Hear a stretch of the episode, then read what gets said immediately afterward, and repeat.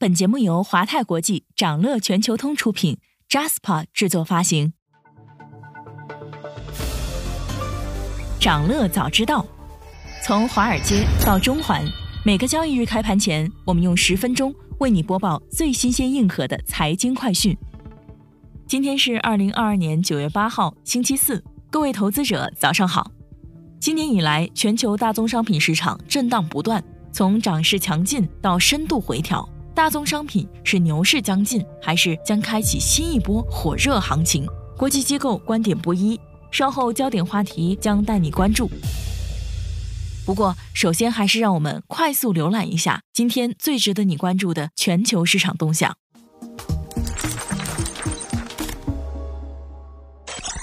当地时间九月七号周三，美联储发布褐皮书称，美国经济增长前景保持疲软。明年预计进一步降温，但通胀有放缓迹象。各期限美债收益率冲高回落。当日美股高开高走，截至收盘，美股从昨日齐创的七周低位反弹，全线涨超百分之一。道指和标普止步两日连跌，纳指和罗素小盘股止步七日连跌。明星科技股均从一个月低位反弹，热门中概股跑赢美股大盘。同日，多位美联储高官重申支持加息至百分之四上方，且明年不降息。直言遏制高通胀为首要任务。投资者持续衡量美联储九月鹰派加息的可能性。智商所的美联储观察工具显示，该央行九月加息七十五基点的可能性升至百分之八十二。当地时间九月七号周三，欧盟统计局公布欧元区二季度 GDP 数据，欧元区二季度 GDP 同比中值上修至百分之四点一。环比中值为百分之零点八，均高于预期。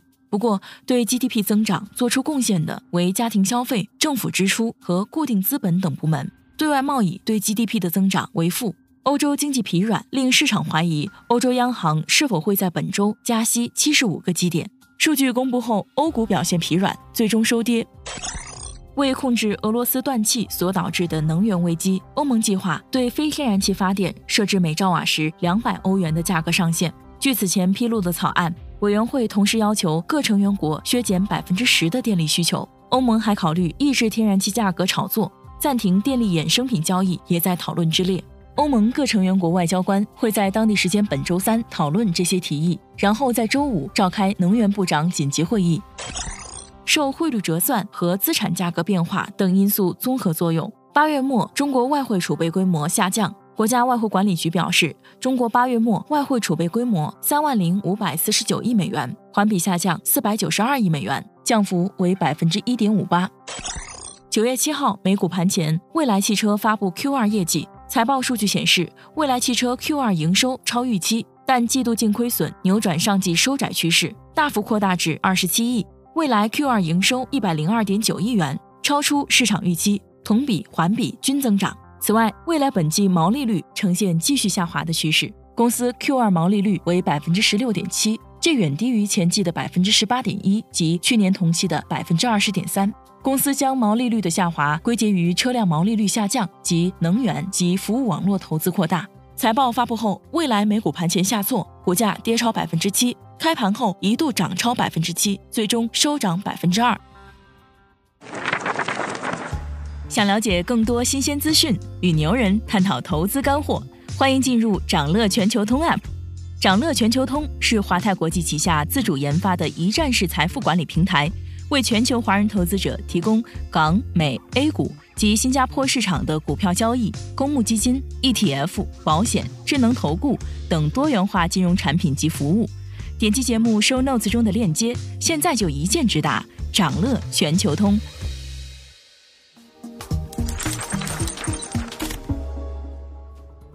您正在收听的是掌乐全球通早间资讯播客节目《掌乐早知道》。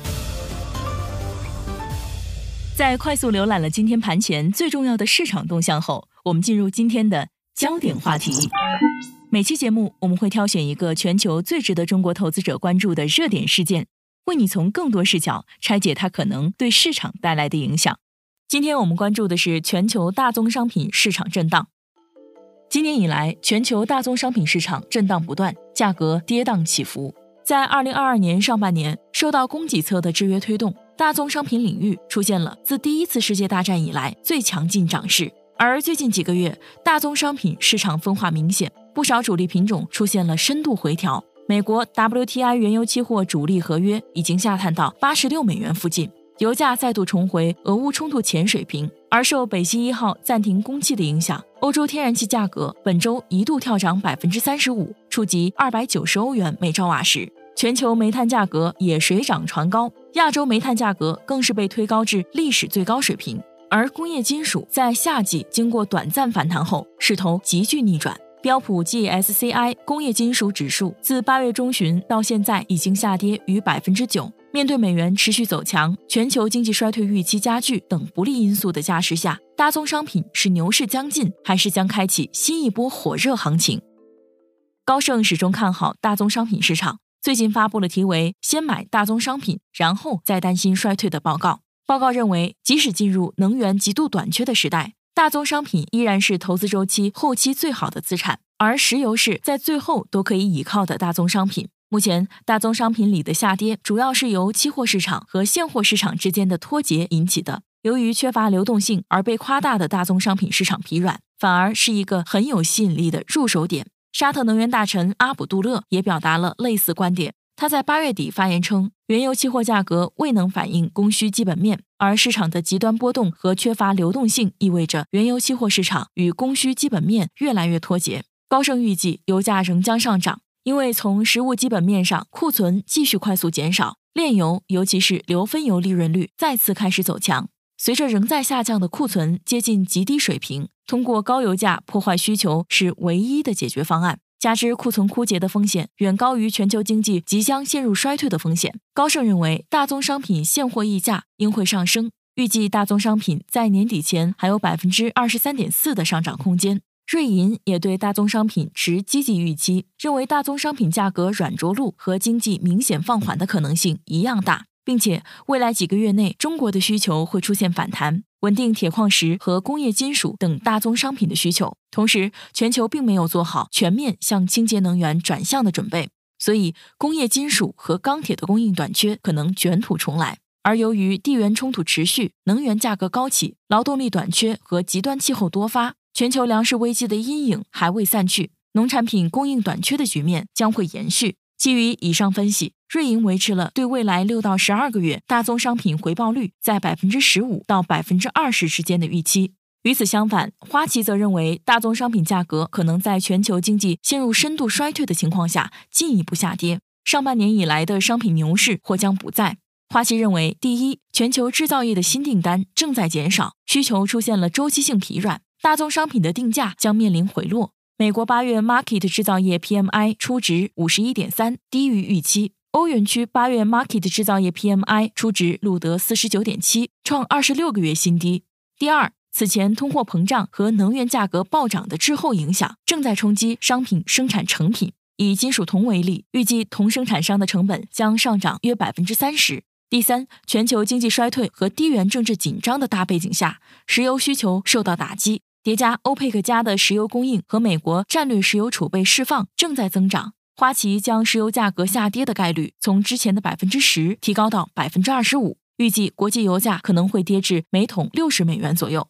而最近欧美出台的限价政策，更是让大宗商品市场的未来难以预测。当地时间九月六号，美国财政部副部长表示，要将俄罗斯的产油成本价及四十四美元作为西方对俄罗斯石油出口设立价格上限的指导价，这个定价约为当前国际原油期货价格的一半。消息放出后，布伦特十一月原油期货当日收跌约百分之三。而在上周，七国集团财政部长也批准了为俄罗斯原油价格设定上限的想法。天然气方面，欧盟正在考虑设定新天然气基准以及价格上限，以缓解俄罗斯断气带来的价格危机。大宗商品价格高企的局面是否能持续，有待进一步观察。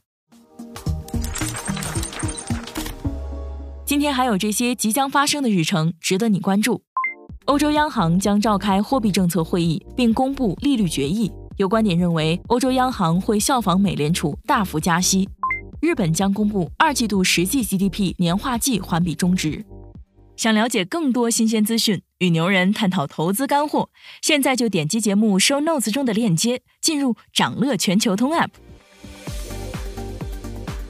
以上就是今天长乐全球通、长乐早知道的全部内容，期待为你带来醒目的一天。祝您在投资中有所斩获，我们明早再见。